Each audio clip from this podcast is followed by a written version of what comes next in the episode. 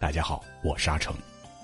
今天为您分享的文章题目是：世上所有的关系都有因果。如果你喜欢今天的分享，不妨在文末右下角点个再看。人性的两端是善恶，事情的两端是因果。凡有果，必有因。生活中因果无处不在，你做过的每一件事儿，说过的每一句话，都涉及因果。善有善报，恶有恶报。因果轮回，真实不虚。一恶因恶果，欺骗别人等于害了自己。欺骗别人也许一时不会被发现，但时间长了，谎言被识破时，最后害的都是自己。汉武帝时有一位方士叫做栾大，言谈技巧善于说大话，假的说的跟真的一样，说的汉武帝都深信不疑，不仅重用了他，还把魏长公主许配给他。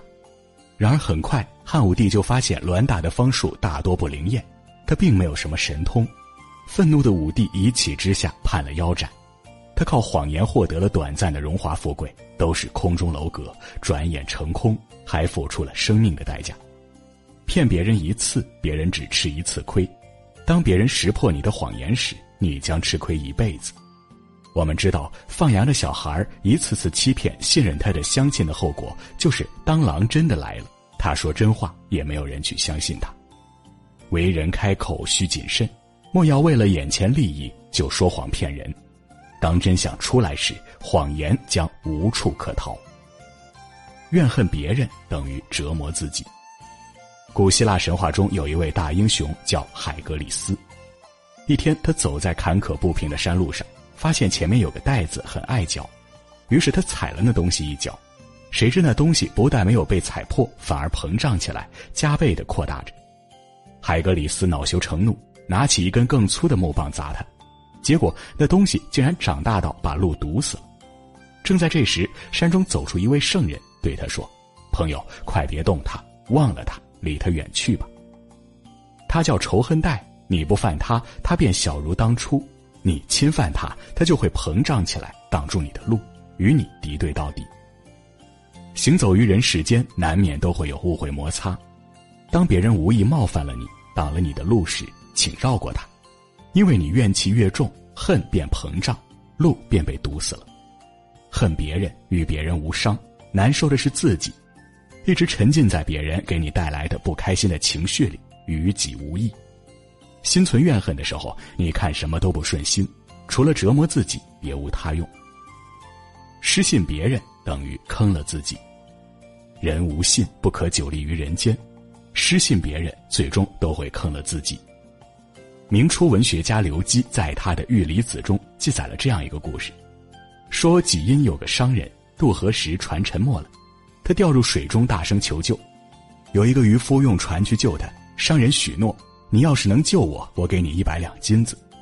但上岸后，商人却反悔了，只给了十两。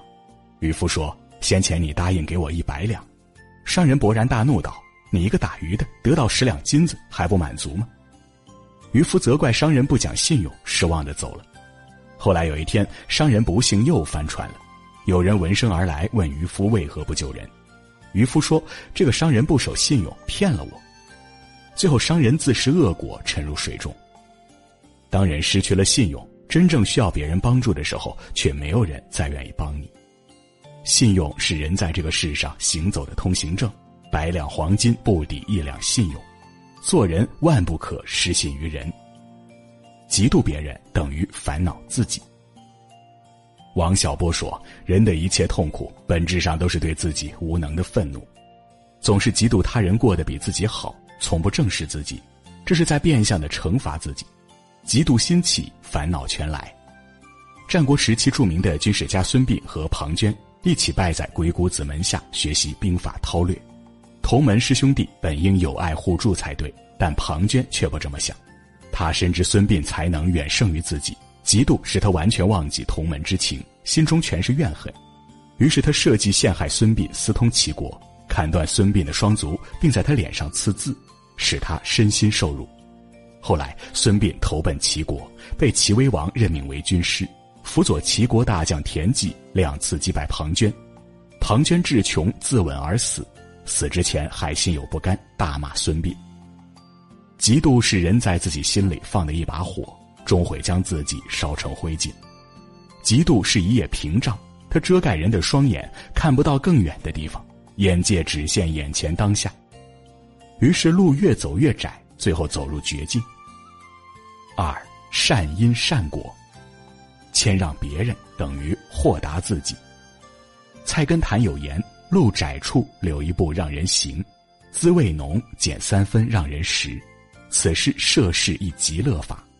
待人接物学会谦让，是我们行走在世间的一大准则。《忍经》中记载，西汉文人陈嚣与乡民纪伯是邻居。一天夜里，纪伯偷偷的把篱笆移向陈潇的地里，以增添自己的土地。陈潇看见后，不仅没有和他争执，还等纪伯离开之后，悄悄的拔去篱笆，又往自己的地里移了一丈，把土地添给纪伯。纪伯后来知道后，惭愧不已，便自动偿还所侵占的土地，而且又往自己后处退出一丈，让别人三分，别人也会回馈你三分，地因礼让而宽阔。为人处事，不妨谦让一些，豁达一些，许多问题就会迎刃而解，干戈也会化为玉帛。帮助别人等于快乐自己。我们常说赠人玫瑰，手有余香，帮助别人也能给自己带来一份快乐。近代大书法家王羲之有一次在街上散步，看到一位老婆婆抱着一堆扇子叫卖，喊的声音沙哑，也没有人驻足购买。王羲之看到后很是同情他，便从旁边的店里借了一支笔，走到老婆婆身边，在每把扇子上都题了字。路人打开扇子，看到大书法家王羲之亲笔题的字，纷纷围观抢购，扇子瞬间就卖空了。老婆婆转悲为喜，拿着钱财买米归家。王羲之一笑，拂袖而去。为扇子题字，对于王羲之来说只是举手之劳。但对于老婆婆来说，却是莫大的帮助，关乎生存。纪伯伦说：“在花中采蜜是蜜蜂的娱乐，但将蜜汁送给蜜蜂也是花的快乐。善不分大小，帮助别人，快乐自己，何乐而不为？宽容别人等于善待自己。”子贡曾问孔子：“老师有没有一个字可以作为终身奉行的原则呢？”孔子说：“那大概就是恕吧。”恕就是宽容，宽容别人就是善待自己。春秋时期，管仲为了让公子纠能顺利登上王位，曾在半路截杀公子小白，但公子小白不但没有死，还继承了王位，成了齐桓公。对于这一箭之仇，齐桓公不仅没有报复，还重用了管仲，任他为相。这种宽容使管仲对齐桓公忠心耿耿，帮助他力挫群雄，成就霸业。于丹说：“能放下且放下，宽容一点，给自己留下海阔天空。海能容纳百川，在于有容之量；人生宽广，在于有容人之量。给别人一份宽容，给自己一片净土，减少不必要的烦恼，生活才能更从容。成全别人等于成就自己。《论语》有云：‘君子有成人之美，不成人之恶。’”人生在世，成全别人，无形中也成就了自己。北宋文坛领袖欧阳修慧眼独具，发现苏轼的才华后，马上向皇帝推荐苏轼。苏轼在欧阳修的提携下，光耀大宋文坛。而欧阳修非但没被人遗忘，还因举荐了苏轼等人，被后人誉为光明磊落、讲业后进的楷模。《西游记》中，孙悟空不辞辛苦，全力护送唐僧西去取经。历经九九八十一难，终成正果，成全了唐僧的一番志愿，自己也修得善果，成为斗战胜佛。没有人是一座孤岛，可以自全。人与人之间最好的关系就是互相成全，帮助别人，最后自己会得到好的结果。人生在世，只行好事，福报自来；种下善因，终得善果。人生之果，皆由己造。因果循环自有定论。俗话说：“种瓜得瓜，种豆得豆。”你种什么因，自会结什么果。不存害人之心，此生都是福报。若想投机取巧，结果只能是聪明反被聪明误。你打别人一拳，别人疼你也痛；你给别人一颗糖，别人开心，你也快乐。善恶的因果都是相互交换的。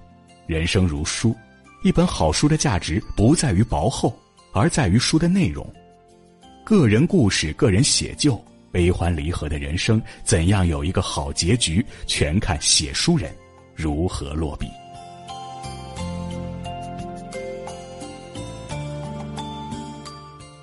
好了，今天的文章就跟大家分享到这里。